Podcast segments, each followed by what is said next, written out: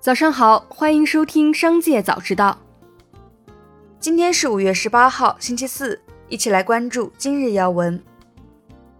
经北京市文化市场综合执法总队查实，上海笑声文化传媒有限公司及其演员李浩石肆意篡改演出申报内容，在五月十三号下午、晚上连续两场效果脱口秀演出中，出现严重侮辱人民军队的情节，造成恶劣社会影响，决定对该公司作出相应的行政处罚。警告没收违法所得一百三十二万五千三百八十一点六元，罚款一千三百三十五万三千八百一十六元。对涉案人员及其演出经纪机构和演出场所经营单位相关违规行为，将进一步依法依规追究责任。北京市文旅局决定无限期暂停涉事公司在京所有演出活动。湖北恩施网红浮桥车辆落水致五人死亡，引发关注。该浮桥项目建筑方上海奇华水上工程建设股份有限公司方面表示，其已关注到该起事故，跟我们没关系。其称，针对该项目，我们只同意开观光电瓶车，他们做的有关安全评估报告可以开机动车，但要有人治理，速度不能快，而且间距不能近。不过，该公司官网显示，涉事项目名称为“中国最美网红浮桥——湖北恩施狮子关大峡谷小汽车专用浮桥”，并显示汽车甚至都可以在上面漂浮。接下来一起关注企业动态。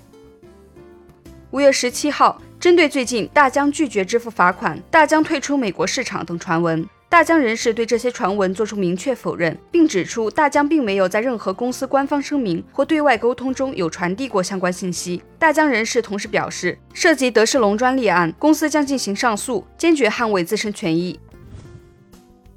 丰田近日承认，由于云服务平台设置错误，近十年里约二百一十五万用户的车辆数据在日本会被泄露。值得注意的是，本次并非丰田首次被爆出用户车辆数据泄露。在去年十月，丰田就表示发现有超二十九万条客户信息疑似被泄露。这件事也折射出，在智能汽车时代，个人信息安全面临风险，保障智能汽车数据安全成为一项新的重要课题。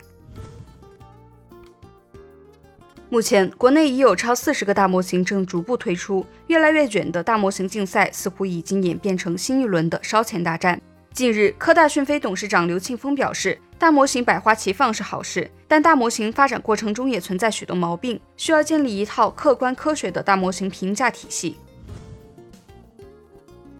在特斯拉股东大会上，CEO 马斯克强调。特斯拉是世界上最大的电动汽车制造商，同时特斯拉也是世界上所有汽车制造商中利润率最高的一家。制造电动汽车是很难实现盈利的，有大量的竞争对手是在承担着巨大亏损。我们不是，我们制造的电动汽车是有利可图的，几乎没有人像我们一样，这十分艰难。在马斯克展示的图表中，他将特斯拉与比亚迪、小鹏等多家车企进行了对比，仅有特斯拉一家经营利润为正。近日，孟羽童从格力离职一事引发热议，但有媒体报道称，从孟羽童离职前所在的格力市场部员工处获悉，孟羽童不是离职，而是经常旷工接私活被开除。五月十七号，格力电器就此事回应称，感谢广大网友的关心，祝愿孟羽童与广大网友一切都好。落款为格力文传中心。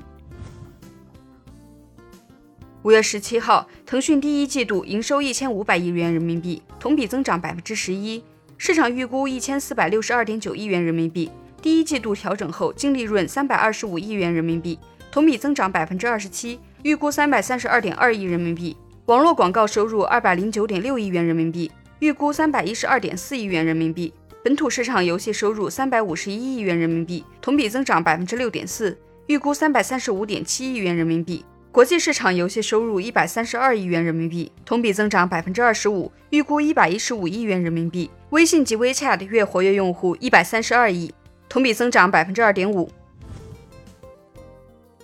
最后，一起来关注产业动态。